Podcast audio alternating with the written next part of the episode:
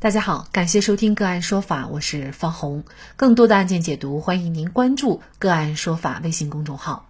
今天呢，我们跟大家来关注孙海洋儿子养父母被采取措施，是否应该对他们追究刑责？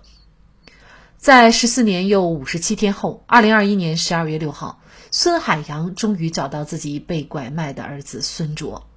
孙海洋回忆，二零零七年十月三日。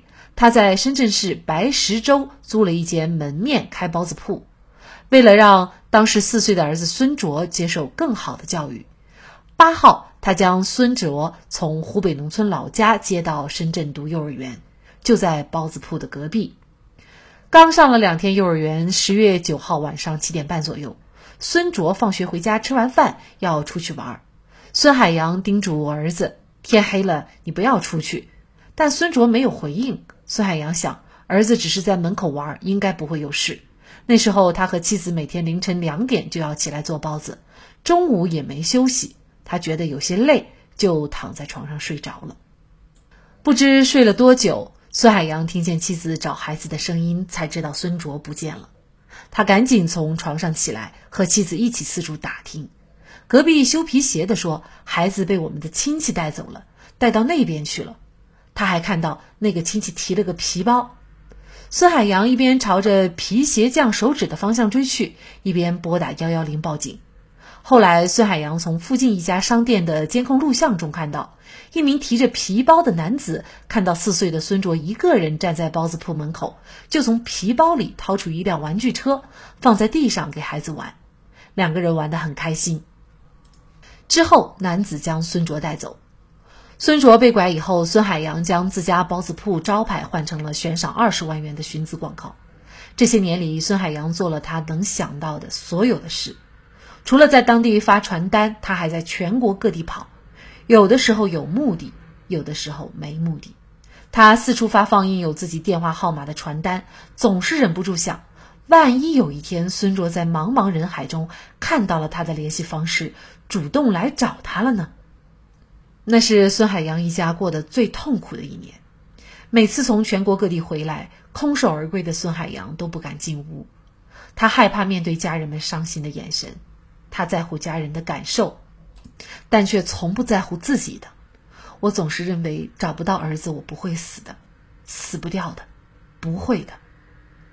十二月七号，孙卓也随父母回到湖北老家，见到了久别多年的爷爷奶奶，在本次回乡之后。孙卓将回到山东继续自己的学业。孙海洋说：“孩子终于找到了，希望孙卓回到深圳和他们一同生活。”孙卓的养母则表示，他们会让孙卓自己选择。如果孙卓想回到原家庭生活，会尊重孩子的意愿。昨天，孙卓在接受采访时直言，自己感到很愧疚，他不会留在亲生父母那边。其实，不只是孙卓。在建筑报道的被拐案中，被拐儿童被寻回后选择养父母的并不少见。失孤原型人物郭刚堂找到儿子后，儿子郭新振就表示要留在养父母身边。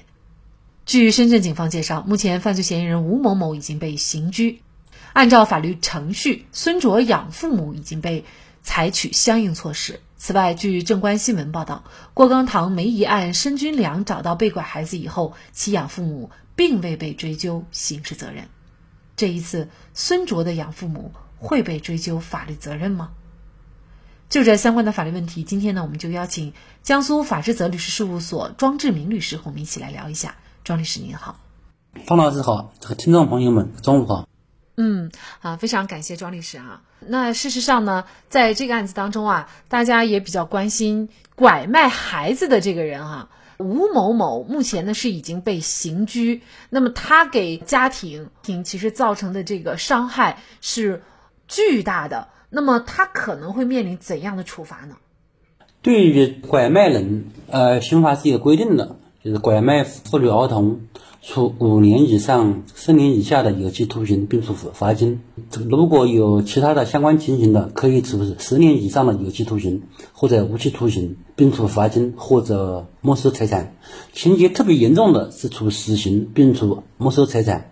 所以说，就是对于本案当中的这个人贩子，他肯定要接受相应的刑事处罚的，至少是在这有期徒刑以上的，这是不用怀疑的。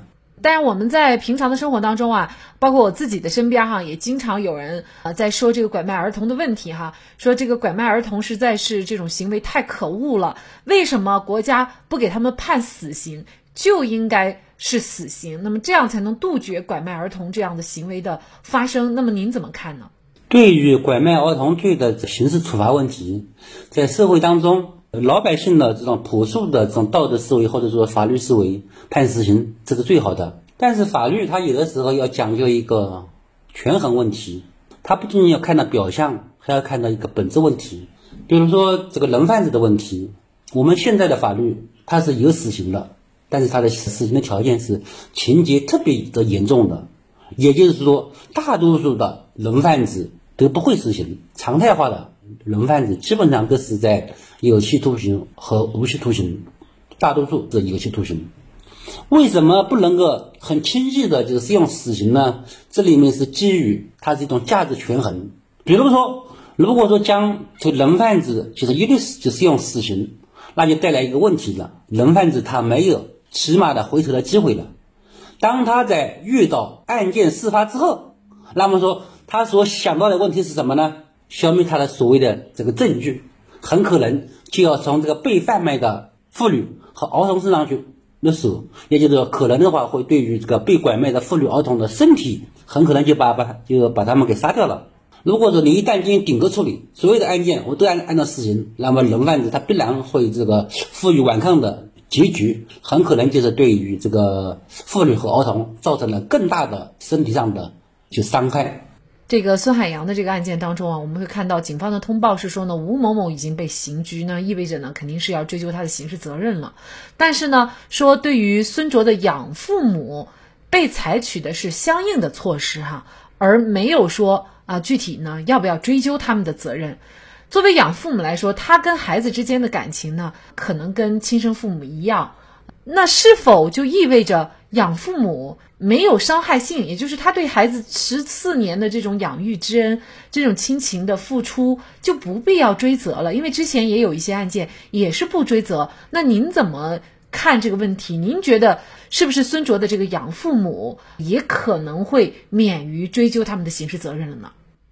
养父母被采取相应的法律措施，他到底是采取了哪个法律措施？他没个，他没有明说。但是凭我的感觉，他应该是采取的是取保候审啊什么之类的这样的一些强制措施。也就是说，对养父母的这种行为、收买行为，仍然要追究相应的刑事责任的。现行的刑法也是有这个规定的，对于收买被拐卖的妇女儿童的，处三年以下的有期徒刑。拘役或者这管制，像本案当中的养父母，他就已经存在了收买被拐卖的就是儿童的，这个时候他肯定是要追究刑事责任的。就算是他的这种态度好，也不能够免除他的刑事责任。按照现行的现行的刑法，就算是他不阻碍这解救的，也是应当进行刑事处罚的。但是可以从轻，但是不能够免除其处罚。呃，法律上明明规定这个养父母他是需要承担刑事责任的，但在实践当中又很少去追究，或者有部分案件没有去追究他们的刑事责任，那这个合法合理吗？二零一五年之前，关于这种养父母，如果说他不阻碍解救的话，法律上是可以给他们免除刑事责任的。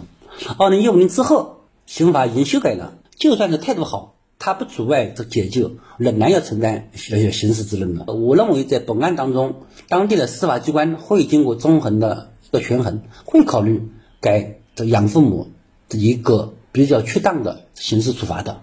如果这个养父母被收监的话，也就是被定罪，而且是对于孙卓来说，可能他也别无选择，可能他就要去找亲生父母。但如果被判有缓刑这样的。呃，刑罚的话，可能也不会影响养父母对他的这个相应的抚养，是吗？像本案的这种情况，对他的这个养子女还是有恩情的，司法机关会会有所考量的。比如说，在这个三年以下的这有期徒刑的时候，本身就是可以采取就是缓刑措施的。养父母被采取执行可能性呢并不大。孩子被拐卖，对于一个家庭的打击那是致命的啊。几乎呢整个家庭就陷于一种瘫痪和绝望当中。那我们会发现他们真的是痛不欲生啊，有的时候甚至是比死亡还痛苦。但是对于养父母这样的角色，法律的打击的力度该怎么能够恰到火候，威慑这样的行为不再发生？您怎么看这个问题？我觉得从二零一五年修改了刑法关于收买被拐卖的妇女儿童罪之后，应该来说在打击收买的这个市场这个角度是是一个利好的。很多的就是收买方现在也在逐步的在改变了这种思维。以前的收买的时候，很多情况之下他是不需要承担刑事责任的。在实践司法实践当中。也正在这么做，他们自己也正在调整自己的思路。所以说，我认为呢，就是下一步司法机关应该逐步的打击收买方的这个，要抓紧抓死，而不能够像过去一样的做做老好人。其实收买它是一个犯罪的源头，拐卖它是有前提的，前提是前面是有收买，没有收买其实是没有拐卖的。打击收买这是一个不能够放过，就是这么项工作。所以说，有人说这个没有买卖就没有拐卖哈。养父母这边他不去买这个孩子，或者呢，他们自己认为的是收养，就不会存在拐卖的行为。所以在某种程度上而言，这种养父母的养的这些行为呢，其实跟拐卖的行为啊，嗯，是同样对于这个社会的危害性啊，以及被被拐卖儿童的家庭来说，是同样巨大的伤害的。有一点就是孩子他要选择跟养父母在一起，那像这种非法的行为形成的这种养父母之间的关系，呃，法律上承认吗？孩子跟养父母之间到底是一种什么样的关系？抚养还是以后呢？养父母老了，孩子还有赡养的这个义务，在法律上应该怎么评判呢？在本案的新闻报道当中，你应该可以看到的，最终这个小孩仍然选择的是跟他养父母在一起生活。也就是这个时候，我们尊重的是要小孩的意愿。在这种情况之下呢，养父母子女之间的关系还是存在的。既然说养父母子女的关系还存在，那么说在法律上来讲，他们的这种关系和平常的正常的这种父母子女关系是一样的，在法律上的权利义务呃都是一样的。小孩应当赡养父母，而这个父母在他未成年之前也必须进行抚养小孩。那这个会代替亲生父母对他的抚养以及他对亲生父母的赡养义务吗？在这里面有一个法律上很难去消除的痛苦。其实本案当中还有一个很残酷的现实啊，民法典当中是有规定的，自收养关系成立之日起，养父母与养子女之间的权利义务关系，民法典也有规定，养子女。与生父母以及其他近亲属间的权利义务关系，因收养关系的成立而解除。所以说，这就是本案当中的一个痛点。在养父母子女关系存在的情况之下，被拐卖的这个孩子和他的生父母之间的法律上的权利义务关系已经啊不存在了。那显然，这个于情于理我们都无法接受啊。嗯，所以回归到之前，因为拐卖形成的这种养父母的关系。呃，和子女的关系不理解哈，为什么会受法律保护呢？因为他这个是拐卖形成的这种关系啊。开始的行为它是非法性的，但是后来他的思想关系已经存在了，思想关系已经成立了，就是我们还是要保护他的这种思想关系的。那么说，怎么情况之下思想关系可能会消除呢？当养父母与成年的养子女之间的关系就是恶化，无法共同生活时，可以协议解除这种收养关系。解除之后的这种抚养关系呢，就发生了当然的生父母和这个生子女之间的这种关系，也就是原先的父母子女关系就恢复了。所以说，并不是说有了这种抚养关系，这种抚养关系就不可以变更的，是可以变更的。可是，只不过要采取相应的法律程序。那么，到底该怎么看待养父母承担刑事责任的问题？我个人认为呢，我们应该将买和养的行为分开。只要买了，就应该追究其责任。至于收买人对孩子的态度，只能作为量刑情节进行考量。尽管在尽管一些孩子仍然要回归到养父母的家庭，但是这对原生家庭以及孩子造成的伤害是不可逆的，也是巨大的。所以，买孩子的养父母必须要担责。雪崩当中的任何一片雪花，都不是无辜的。好，在这里再一次感谢江苏法之泽律师事务所庄志明律师。更多的精彩案件解读，欢迎您继续关注我们“个案说法”的微信公众号。如果您有相关的法律问题，也可以添加幺五九七四八二七四六七的的微信号向我们进行咨询和交流。感谢您的收听，我们下期节目再见。